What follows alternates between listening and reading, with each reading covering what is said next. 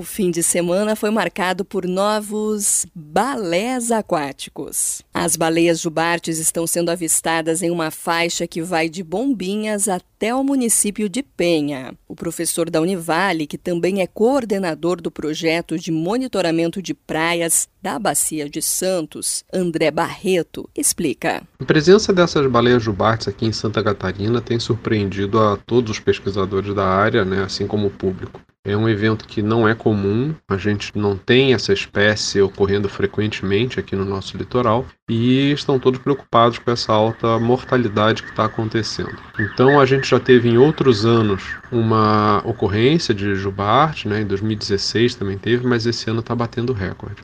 É, nós não sabemos o motivo do porquê que elas ocorrem aqui, que elas estão chegando aqui, porque é uma espécie que tradicionalmente ela passa ao largo de Santa Catarina durante a sua migração e vai para a região ali do Espírito Santo, sul da Bahia, que é a área de Abrolhos onde ela se reproduz. Então, alguma coisa fez com que ela se aproximasse mais da costa, e algumas estão ficando por aqui. A gente tem pessoas que estão, inclusive, relatando que parecia ser comportamento de alimentação, que é bem incomum para cá. E aí, como a gente tem muitas redes no nosso litoral, elas também acabando se enrolando muito nessas redes e acabam por morrer. Então, nós estamos analisando todos os animais que chegam na praia, eles são é, necropsiados pelo projeto de monitoramento de praias da Bacia de Santos, e a gente está vendo as necrópsias, e com o resultado disso, a gente vai tentar entender melhor o porquê que esses animais estão morrendo o que está fazendo eles chegarem perto aqui do nosso litoral. Aos pescadores, vale redobrar os cuidados com aquelas redes que possam ferir ou até mesmo matar as baleias. Quem estiver circulando pelas cidades catarinenses litorâneas pode lembrar de focar um olho na praia e o outro no mar. Da CBN Litoral, Ellen Francine.